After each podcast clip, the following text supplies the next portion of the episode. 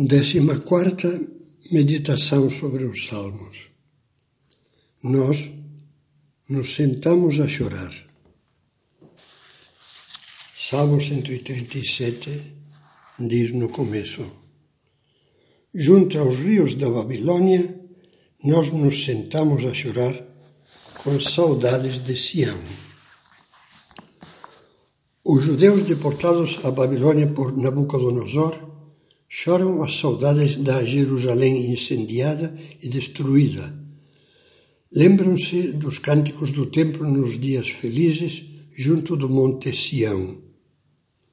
Por que foram desterrados? O profeta Daniel dá resposta nesta sua oração.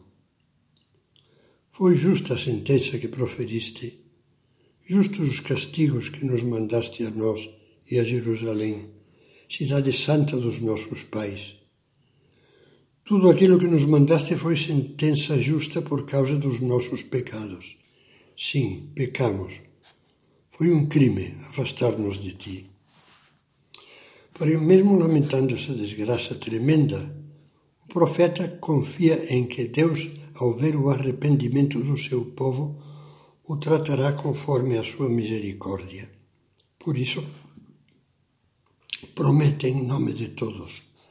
Mas agora vamos te seguir sempre, de todo o coração.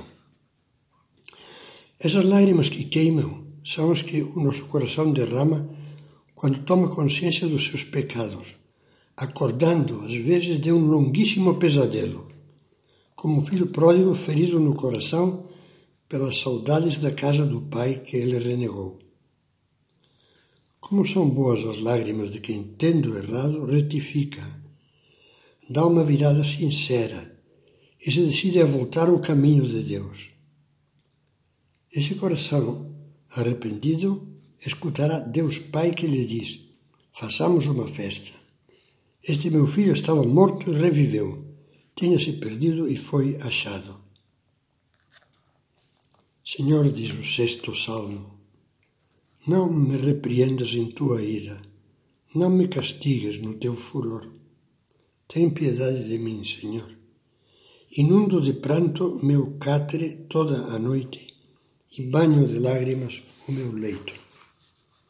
A exegese, exegese clássica coloca esses versos na boca de Davi, depois de ter cometido adultério com Betsabé e de ter mandado à morte seu esposo Urias. Banho de lágrimas o meu leito. São lágrimas de contrição, da dor da alma que ofendeu gravemente a Deus. Choras, lemos no livro Caminho, não tem vergonhas. Chora, sim. Os homens também choram como tu na solidão e diante de Deus. Durante a noite, diz o rei Davi, regarei de lágrimas o meu leito. Com essas lágrimas, ardentes e viris, podes purificar o teu passado e sobrenaturalizar a tua vida atual. Tenho a convicção, e assim o escrevi há tempos no livro Lágrimas de Cristo, Lágrimas dos Homens, de que uma das maiores desgraças que um homem pode ter é não ser capaz de se arrepender. Será, dizia naquela altura, fatalmente um ser humano achatado, mutilado na sua grandeza e diminuído na sua dignidade. Será um homem ou uma mulher que espiritualmente não chegará a vingar. Aquele que não sabe arrepender-se fica estagnado, cego.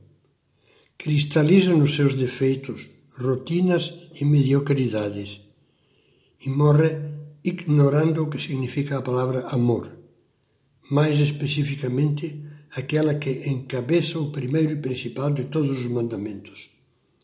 Amarás a Deus sobre todas as coisas. Enquanto não brotar uma lágrima de verdadeiro arrependimento, o coração humano, mesmo que pareça bom e limpo, não possuirá o segredo da porta de acesso ao coração de Cristo, ou seja, ao amor com maiúscula. As lágrimas penitentes são essa chave. Sem elas, para nós, pecadores, não há outra que abra.